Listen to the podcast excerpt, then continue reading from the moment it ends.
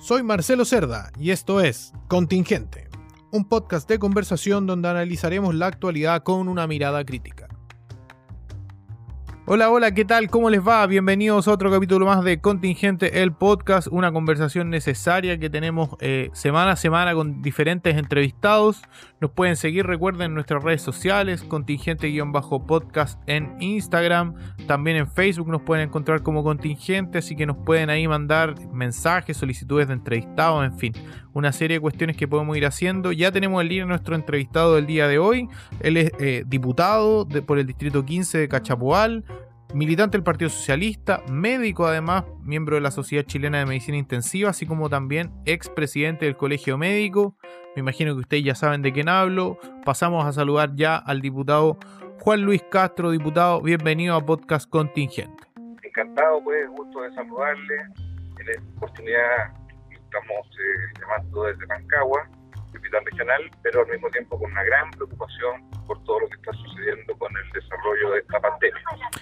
Así es, eh, es interesante conversar con usted en este momento, eh, considerando el, valga la redundancia, el momento que estamos viviendo en materia sanitaria. Eh, ha habido un, una, un, alza bastante importante en los contagios en el país.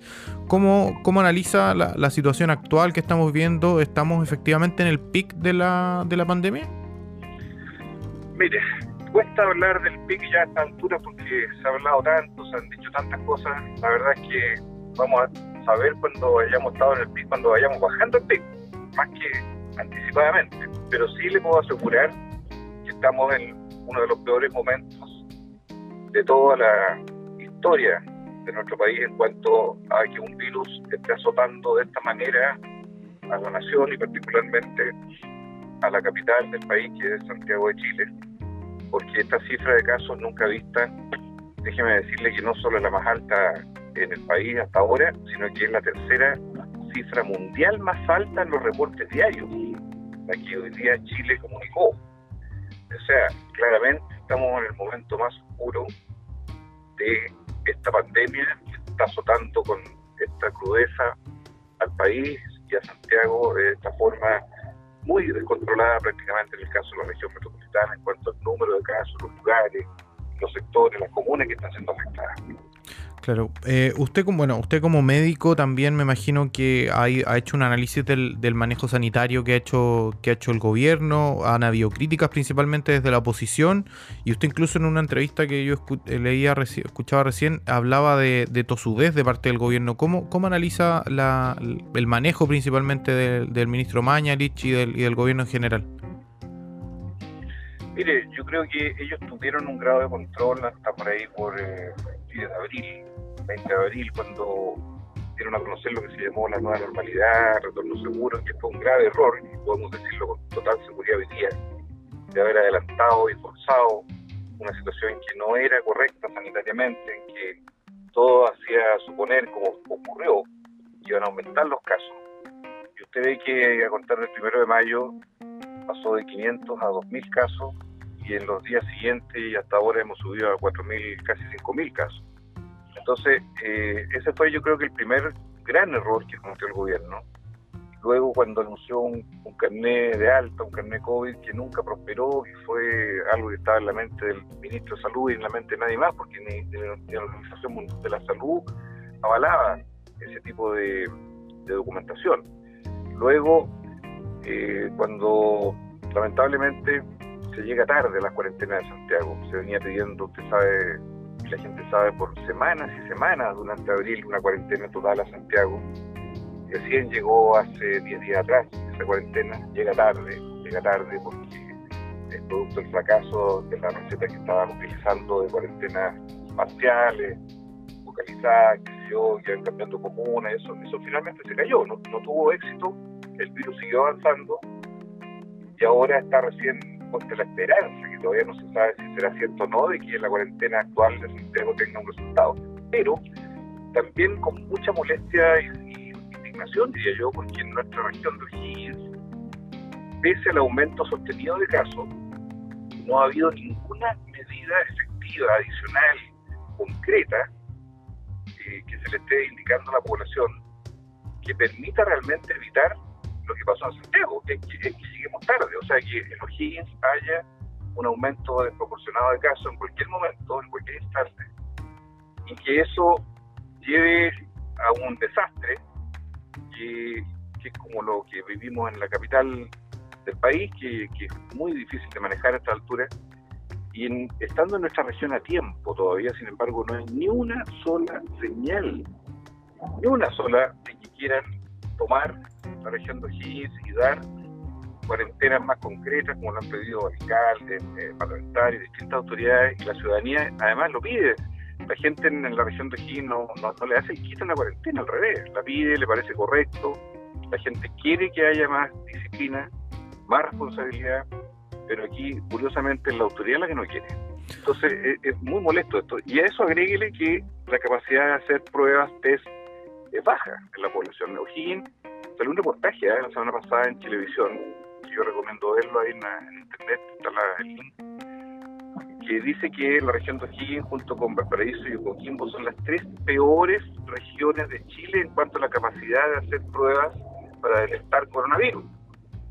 O sea, eh, no solo entonces no tomamos medidas, no solo no estamos eh, dando cobertura a los test para detectar el virus, sino que además agréguele usted que se han recibido decenas de pacientes de Santiago a los hospitales de la región de O'Higgins porque están graves, se entiende que están graves, pero la capacidad local de hospitalización, sobre todo en el hospital regional, que es el de más alta complejidad, ya está bastante limitada a esta altura. Entonces, yo creo que las cosas no se han manejado bien. Agregue usted que además la Seremi de Salud tuvo casi más de un mes fuera, reemplazando a la Seremi de Santiago. Eh, fue toda una situación, entre medio renunció el intendente, renunció el gobernador de Cachapual. Usted sabe, o sea, problemas políticos que no, uno no se imagina que ocurran en estas condiciones y obligan a un cambio de autoridad completo.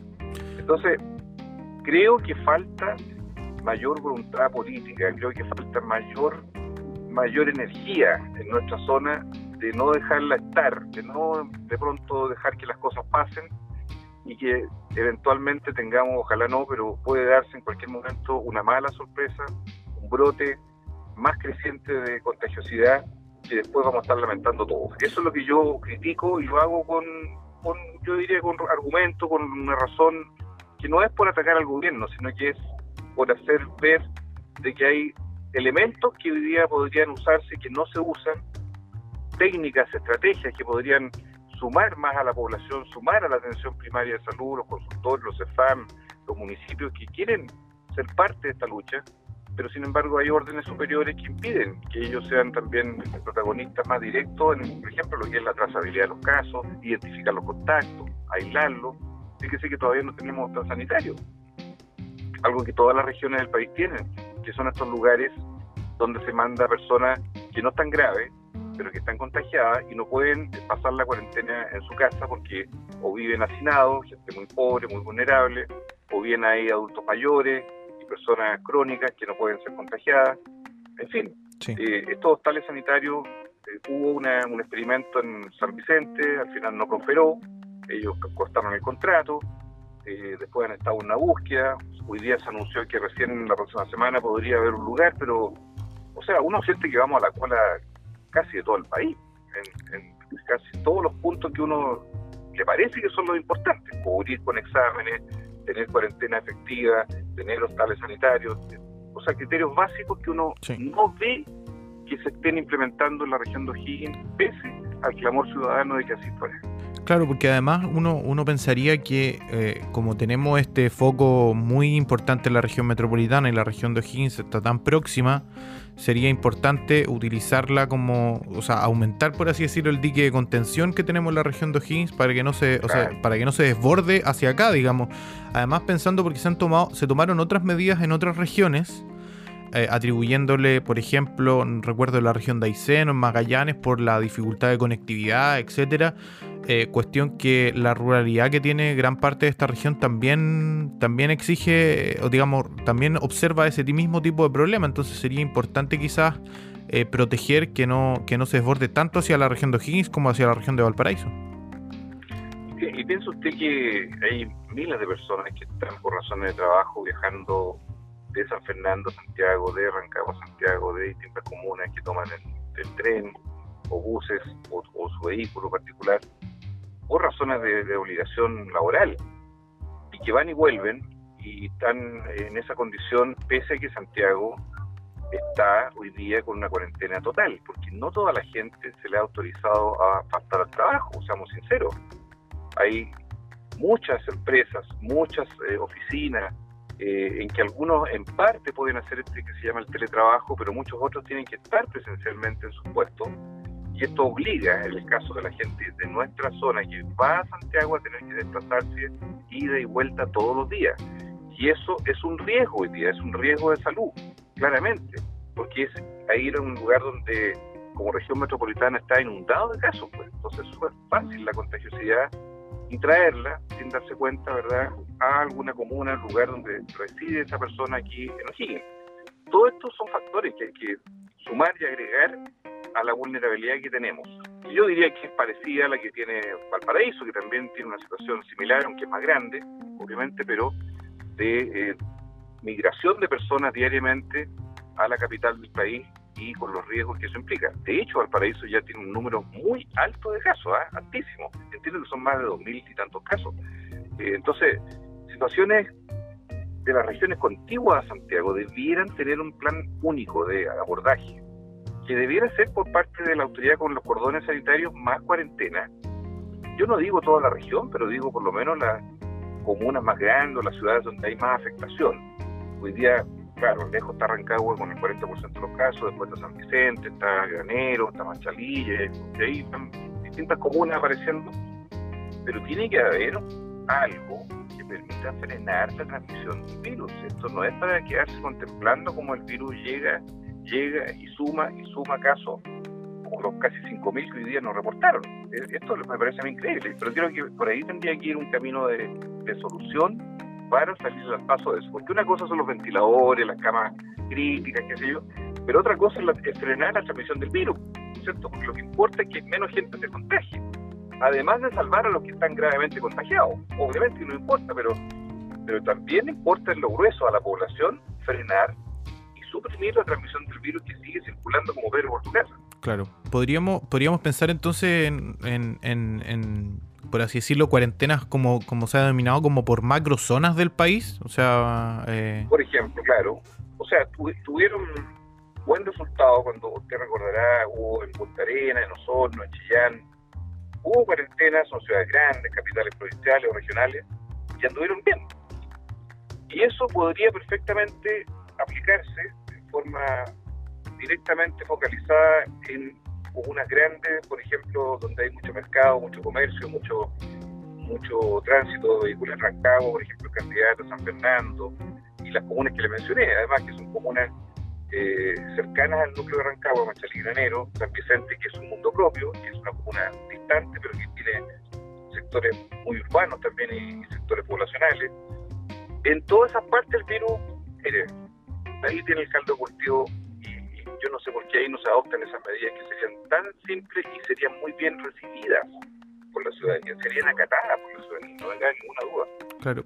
Quizá, quizá nos salimos un poco del tema, pero no le da la impresión que aquí hay un, una mirada igual. O sea, sabemos que en Santiago, en la región metropolitana, hay un foco, o sea, está el foco principal de esta pandemia, pero también hay una especie como de mirada centralista de parte de las autoridades eh, de, de, no mirar hacia las regiones, de no, de no, digamos, eh, salirse de como de la burbuja de Santiago? Sí, le entiendo su pregunta. Sí, yo, yo creo que hay algo de lo que usted señala, porque mm, cuando se ve Santiago de Chile y, bueno, está bien que Santiago tiene 8 millones de habitantes, nadie va a dudar la magnitud, la envergadura y los problemas que hay en Santiago. Pero de ahí a prácticamente menospreciar, dejar de lado, desconsiderar lo que está sucediendo en otros lugares donde hay habitantes tan chilenos los unos de los otros, gente que está pasando la mal también en lo económico y en lo de, salud específicamente. Yo creo que es una miopía eh, mirar solo desde Santiago lo que pasa en Chile. Y en eso creo que tenemos un problema que se debiera resolver con fuertes autoridades regionales. Yo no veo que estén ejerciendo la autoridad que tienen, hay un jefe de zona militar. No he visto yo mayormente una, no una interacción, un liderazgo más potente. Hay una nueva intendenta. Eh, yo espero de ellos que hagan lo mejor y va a contar con nuestro apoyo, porque estamos en un momento dramático. Pero queremos acción, no queremos contemplación, para decirlo en palabras simples, queremos una actitud proactiva, decidida, que invite a la gente a combatir el virus con medidas concretas que se vayan aplicando y no solamente ir esperando y esperando lo que digan de Santiago, de algún modo es como un poco el escenario que estamos observando. ¿Será que quizás estas mismas autoridades que usted menciona, las autoridades regionales, no, no transmiten como esta información en Santiago? Porque me imagino que el presidente tomará decisiones y el ministro de Salud a partir de lo que estas mismas autoridades le, van mencionando. ¿no? ellos no tienen, obviamente, la omnipresencia para poder eh, mirar el panorama completo de lo que pasa en todo el país. Mire, yo no lo sé, no, no tengo información yo de lo que ellos conversan, no lo sé, lo ignoro. Yo supongo que todas las autoridades tienen jerarquías a las cuales le responden, le entregan sus reportes, les, deben decir la verdad, ¿no es cierto? Sinceramente, lo que están viendo, observando, recomendaciones. Yo creo que eso es parte de lo que debiera ocurrir, no puedo asegurarlo, pero debiera ser así. Ahora, de, por qué esto está tan embotellado en Santiago, yo creo que es una pésima manera en que esto se asumió desde el primer día por el gobierno. El gobierno no solo, no solo nos pasa esto, le pasa a toda la región del país. Hay un centralismo extremo en que aquí no se mueve una hoja en el país, sino no lo dice el ministro de Salud, el presidente Piñera, poco menos, y el resto de las autoridades no, no tienen el peso suficiente para poder tener autonomía, tener eh, rangos de decisión local también mucho más fuertes y responder a la ciudadanía en cada uno de estos problemas y cada una de estas etapas. La etapa, por ejemplo, que viene de la famosa caja de mercadería, yo, yo he preguntado y no, no he visto ninguna respuesta clara, por ejemplo, cuándo van a llegar a la zona las famosas cajas de mercadería. No sé si usted tiene alguna información, yo no la tengo, yo soy parlamentario, he preguntado, no. Aquí yo lo que escucho me dicen, no, hay que esperar que Santiago avisen martes, miércoles, para cuándo sería, están priorizando las comunas en cuarentena, eh, están repartiendo 3.000 a 5.000 cajas en Santiago, son 2 millones y medio de cajas, imagínense cuánto se van a demorar solo para Santiago. Ah, uno saca la cuenta. Claro. Entonces uno ve una improvisación. Yo no estoy en contra de la caja, pero creo que la ilusión de la gente no se puede tener así en vilo durante todo el tiempo. La gente, si le dicen, mire, va a llegar en 10 días más, ya. La gente dice, ok, en 10 días más va a llegar una caja de mercadería, que sé yo, para dos semanas, ya. La gente se prepara para eso. Pero aquí cuando nadie responde o nadie dice, este es el plazo, esta es la fecha, esto es lo que va a pasar, bueno, cosas se van aclarando, pero eso no sucede tampoco. Es una incertidumbre muy grande la que vivimos hoy día en este tipo de situaciones. Claro, es cierto. Eh, pero de todas maneras, igual el, gobierno ha ido cambiando el tono eh, en los últimos, las últimas semanas, probablemente empujado por, por los hechos de lo que había ido pasando en, con, con, de acuerdo a los números. Pero también hoy día, o ayer, digamos, la vocera gobierno hace una especie como de mea culpa de, este concepto de nueva normalidad, de, retorno seguro, que, no le atribuye una, especie como de eh, eh, causalidad a que esto haya producido como el, alza en los casos. Pero ¿cómo, ¿cómo analiza ustedes de lo político el que ya por lo menos haya una especie como de, mea culpa, de, asumir la responsabilidad de que esto puede haber tenido costo en el manejo sanitario de la pandemia? Claro, mire, yo yo valoro la actitud que tuvo la vocera de ser muy muy veraz y sincera en hacer ese reconocimiento, pero si yo me, fijo en, las réplicas de hoy del presidente Piñera y del ministro de Salud, le quitaron el piso completo a la vocera. O sea, en vez de seguir la línea de haber hecho algún reconocimiento, la desestimaron. Y hoy día en ambos eh, hubo declaraciones en que decían que ellos volverían a hacer lo mismo, que en realidad este era un problema que la gente no entendió, no que ellos explicaron mal, sino que la gente no entendió la nueva normalidad, como que la gente se adelantó, o sea, le echan la culpa al empedrado, eh, hasta de una ministra que insinúa tímidamente este reconocimiento, este mea culpa en esa entrevista, pero al día siguiente mira usted la, la respuesta, las reacciones que tienen autoridades superiores a ella incluso. Mal me parece, o sea, si no hay capacidad autocrítica, pucha, estamos en un, mal momento, porque si se dice todos los días estamos aprendiendo, estamos eh, tratando de ver cómo se despliega el virus, tomando informes nuevos, reportes, qué sé yo, uno esperaría con la mínima humildad posible que también esta autocrítica, cuando las hace uno de los mismos, uno de ellos, fuera respaldada por lo menos por sus pares, por otros ministros por el presidente, y no enmendarle la plana, pues a la vocera cuando dice lo que todo el mundo entiende que es verdad, que se equivocaron en eso, y no los vamos a, a pegar en el suelo, pero, pero negar o tapar el sol con un dedo es yo creo que es bien absurdo a esta altura llevamos, entiendo yo, más de 80 días ya de esta pandemia.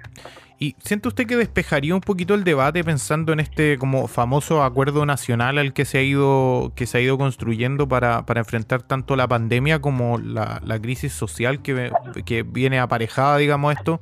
El que desde el gobierno hubiese una actitud más, más autocrítica de decir, perfecto, nos equivocamos, pero tratemos de construir, digamos, hacia adelante eh, algo distinto. Bueno, sí, yo creo que siempre va a haber disposición nuestra de muchos, siendo opositores al gobierno, pero de concurrir a un grado de acuerdo razonable, que se conversen las cosas, no, nunca nos, van a encontrar con una negativa Pero para esto la, la primera palabra que la tiene el presidente. El presidente tiene muchos poderes hoy día, estamos en un estado de excepción constitucional, él puede llamar a los líderes de los partidos políticos, a los parlamentarios, a todos los que estamos teniendo un rol, y yo le aseguro que va a encontrar mucha acogida. Lo único que le pido es que lo haga, que lo haga porque que pase de la retórica a la acción, porque creo que las soluciones no van a venir de las palabras, van a venir de las acciones y de gestos concretos de unidad. Y si hay alguien que no quiere, bueno, la, gente juzgará. Quienes quieren conversar y quienes no quieren conversar. Yo estoy dispuesto a conversar, nunca me he negado en todos los distintos gobiernos, en distintas circunstancias. Pero el que tiene que invitar es el que tiene el poder. Y hoy día el poder, porque es el, mando superior del país, el que tiene las atribuciones, es el presidente de la República. Por lo tanto, dependemos de él. Aquí no es que venga un mediador a meterse aquí a, ver cómo arreglar las partes. Aquí tiene que el presidente llamar y decir, mire, esto es lo que yo quiero hacer. ¿Qué les parece a usted? ¿Cómo, ¿Qué piensan ustedes? ¿Cómo se construye un acuerdo en base a dos o tres puntos, el, problema de salud, el problema económico, el problema de seguridad, en fin, puntos que se establezca que son los prioritarios para el país y le damos una señal concreta en ese sentido de, sacar adelante el país en las condiciones tan dramáticas que está día. Así es, diputado. Bueno, y usted como, como expresidente del Colegio Médico, ¿qué le parece el rol que ha jugado este organismo en esta, en esta situación? Y principalmente la doctora Isquiasich es la presidenta para ir poniendo como eh, los temas que le interesan al colegio en, en, la discusión pública. Ha jugado un rol muy destacado.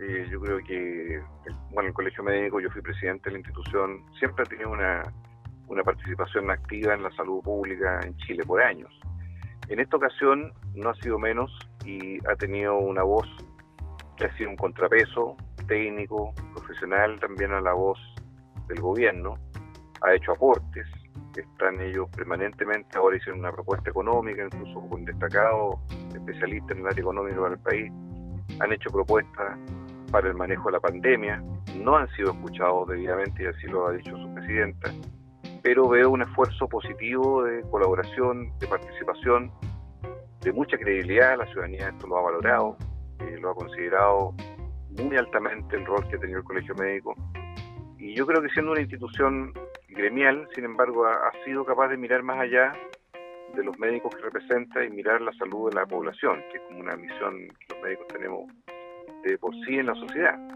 Y creo que eso es muy reconocido. Entonces, me parece que hay respeto, se ha construido un prestigio, eh, una valoración, una forma de escuchar también, que ha sido muy, yo diría, bien recibida por la gente, un liderazgo joven, de manera tal de que yo creo que hay mucha esperanza en que el Colegio Médico siga jugando este rol de dar también su posición, de contribuir con aportes.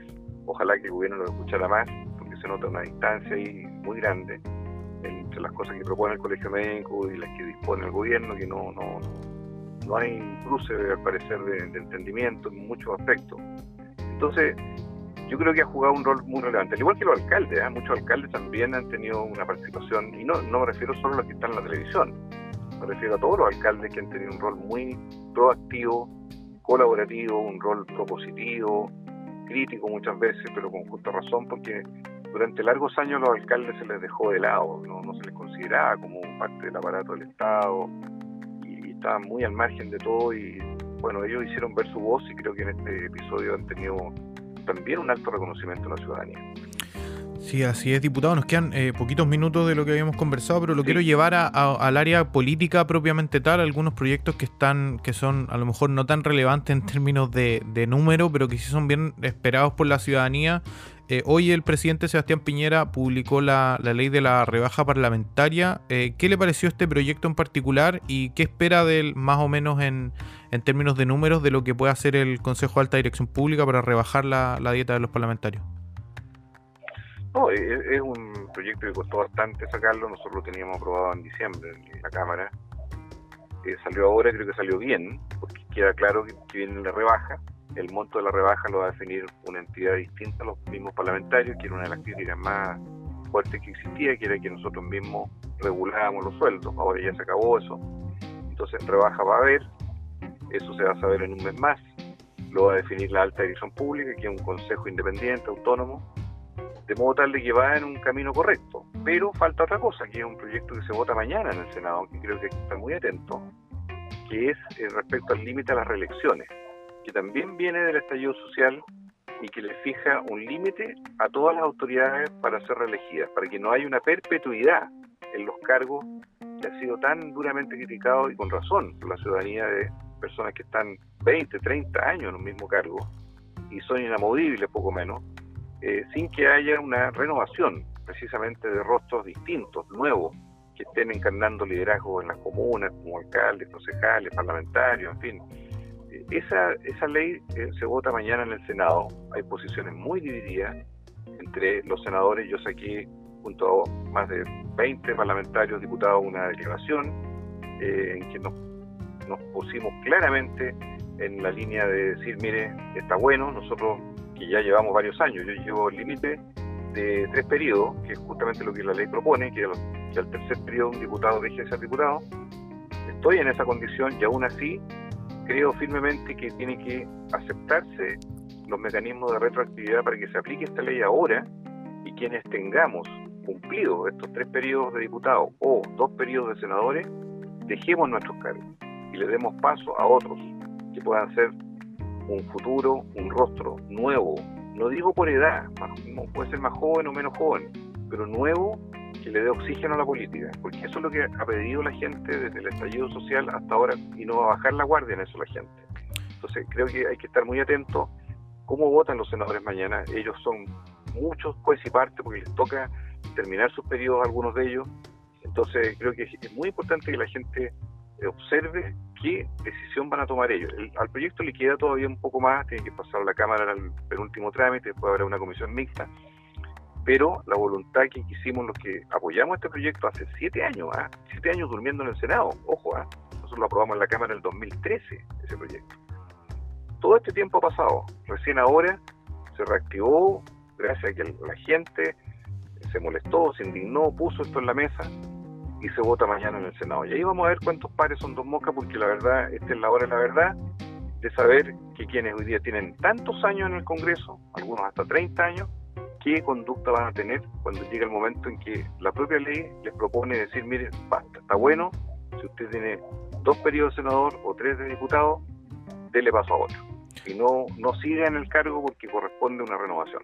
Eso es lo que creo que es muy importante eh, fijarse en esto porque se vota el día de mañana en la tarde en el Senado y continuará, yo creo que un trámite de no más de un mes o dos meses a todo reventar para que sea ley. Y en buena hora, así como la dieta, ojalá podamos regular y que prospere precisamente este fin a la reelección perpetua que ha habido durante todos estos años en nuestro país.